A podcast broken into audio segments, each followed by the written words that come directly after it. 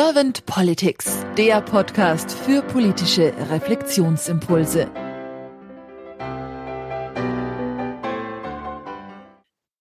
Herzlich willkommen zu einem neuen Podcast von Servant Politics. Mein Name ist Claudia Lutschewitz und ich spreche heute mit Klaus Kofler. Guten Morgen, Herr Kofler.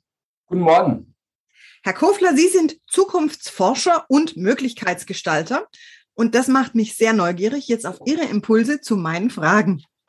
Und wenn Sie keine Frage im Vorfeld haben, dann würde ich gleich starten. Gerne. Herr Kofler, wenn Sie über Politik nachdenken, was ist nach Ihrer Meinung die Aufgabe von Politik? Vielleicht äh, diese, diese Frage möchte ich vielleicht mit einem Zitat von dem Künstler Joseph Beuys zitieren oder beantworten. Und er sagt da, die Ursache liegt in der Zukunft. Und, äh, das heißt eigentlich nichts anderes, dass, äh, dass wir die Zukunft ins Blickfeld rücken sollten, bevor sie da ist, weil wir sonst schnell mal Gefahr laufen, dass wir eine Zukunft bekommen, die wir eigentlich so nicht wollen. Wenn ich jetzt das Ganze aus meiner Sicht weiterspinne, dann äh, wäre aus meiner Sicht äh, die, die Aufgabe der Politik, dass sie Möglichkeitsräume und Rahmenbedingungen für Zukunftsarbeit schafft, und zwar für alle, damit wir auch diesen Status quo, äh, den wir so dringend äh, und notwendig verändern müssen, auch verändern können und nicht permanent in diesen, in diesen Schleifen der Dystopien Utopien uns bewegen müssen. Wenn man es wenn vielleicht mit einem, mit einem weiteren tollen Satz äh, auf den Punkt bringen könnte, dann, dann wohl das, was Götz Werner gesagt hat, äh, der leider Gottes vor kurzem verstorben ist. Politik sollte Sog entwickeln und eben nicht Druck, und zwar jenen Sog, äh, damit Menschen auch zuversichtlich und mutig in die Zukunft blicken können. Mhm. Und wenn Sie sich jetzt gerade diese beiden Sprüche von diesen zwei großartigen Menschen so durch den Kopf gehen lassen, wie nehmen Sie dann gerade momentan die Politik dazu wahr? Ich glaube, das muss man differenzieren, man muss es trennen. Regionalpolitisch sehe ich, dass Bürgermeister und Bürgermeisterinnen teils richtig gute Zukunftsgestalter sind, richtig, richtig guten Job machen. Bundespolitisch hingegen fühle ich mich oftmals um meine Zukunft betrogen. Aber auch vielleicht, das muss man vielleicht auch ein bisschen differenzieren, denn, denn Zukunftsarbeit, eigentliche Zukunftsarbeit war ja wirklich nie so der eigentliche Kern von Politik. Und das ist es auch heute nicht. Das ist auch nicht verwunderlich, denn wenn wir uns heute unsere gesellschaftlichen Strukturen anschauen, wir haben 80 Prozent äh, mehr oder weniger Zukunftserhalter und Zukunftsverwalter und die restlichen 20 Prozent, also ich würde mal sagen maximal 20 Prozent Zukunftsgestalter, das sind halt nicht unbedingt der große Kuchen von Wählern.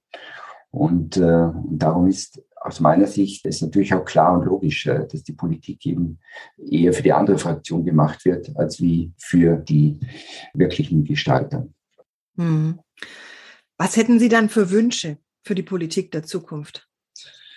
Also Zukunftsarbeit sollte in allen parteipolitischen Programmen äh, sicht- und spürbar sein. Also das muss man, das muss man sehen, das muss man erkennen. Es darf nicht um die eigene Perspektive gehen. Es, äh, es muss viel mehr in politischer Arbeit äh, um übergeordnete Perspektiven gehen. Es, äh, wir müssen raus aus diesen disziplinären Referenzsystemen. Wir müssen lernen, äh, Politik aus ganz unterschiedlichen Sichtweisen und Perspektiven, aber immer als etwas Ganzes betrachten zu lernen denn solange wir in diesen parteipolitischen Denkblasen oder solange wir diese parteipolitischen Denkblasen nicht verlassen können, äh, wird es auch ganz schwierig, äh, diese Zukunft, äh, von der wir äh, eben auch alle reden und die wir alle so, so, so dringend brauchen, nämlich eine Zukunft, in der wir, auf die wir nicht nur agieren, sondern die wir auch interagieren lernen. Eine Zukunft, mit der wir uns äh,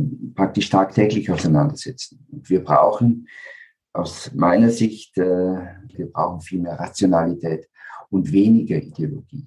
Gerade deshalb, weil sich Zukunft eben nie äh, vollständig ergründen und abbilden lässt, braucht es aus meiner Sicht eine Art äh, System der Logik, äh, damit wir über unsere sachlichen und systemischen Fehler, aber auch unsere Irrtümer ganz offen miteinander sprechen können. Das klingt für mich nach einem Gedanken und nach einer Idee, die ich momentan so überhaupt gar nicht sehe in der Politik, weil es eine weitere Sicht ist, so eine Art Metaperspektive will ich es jetzt mal nennen, oder eine ganzheitlichere Sicht, Deswegen die direkte Frage an Sie, haben Sie da irgendeine Idee, wie man die Politik diesbezüglich ganz konkret unterstützen könnte, dass sie vielleicht mehr ins Interagieren kommen, dass sie mehr so in diese parteipolitische Denkmöglichkeit kommen, weiterzudenken?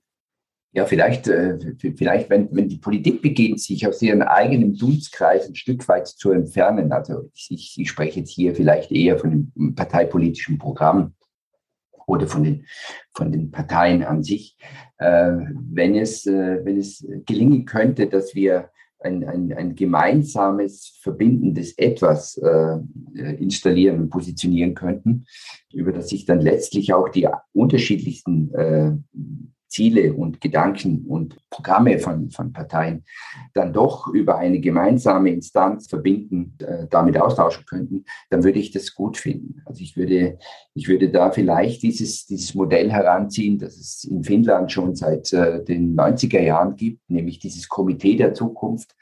Und das beschäftigt sich äh, vorrangig mit äh, möglichen Chancen, aber auch Risiken in der fernen Zukunft und berät dann eben auch die Regierung äh, und sollte dann im, im erweiterten Sinne eben auch diese, äh, diesen politischen Parteien zur Verfügung stehen. Mhm. Lassen Sie uns doch noch mal weiter so ein bisschen in der Zukunft mit, oder mit der Zukunft spielen. Wenn wir jetzt mal so den Gedanken durch, durch Herz und Kopf bewegen, dass Sie Kanzler geworden wären, Bundeskanzler.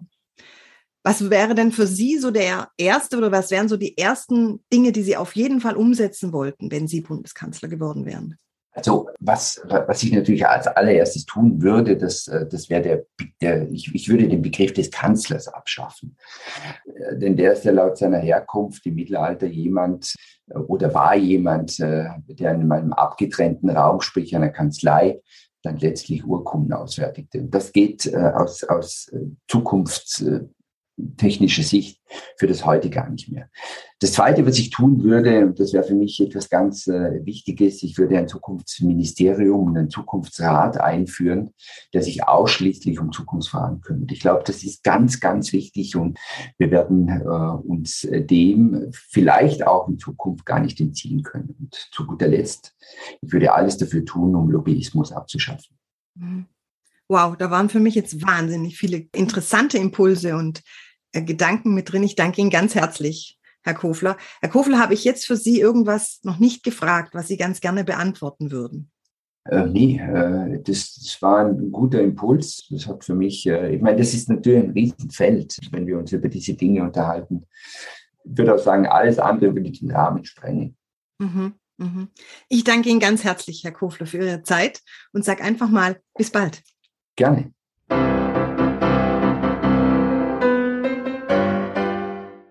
Servant Politics gibt's auf Spotify, Apple Podcasts und überall, wo es Podcasts gibt. Abonniert uns gerne und hinterlasst uns eine Bewertung. Servant Politics, der Podcast für politische Reflexionsimpulse.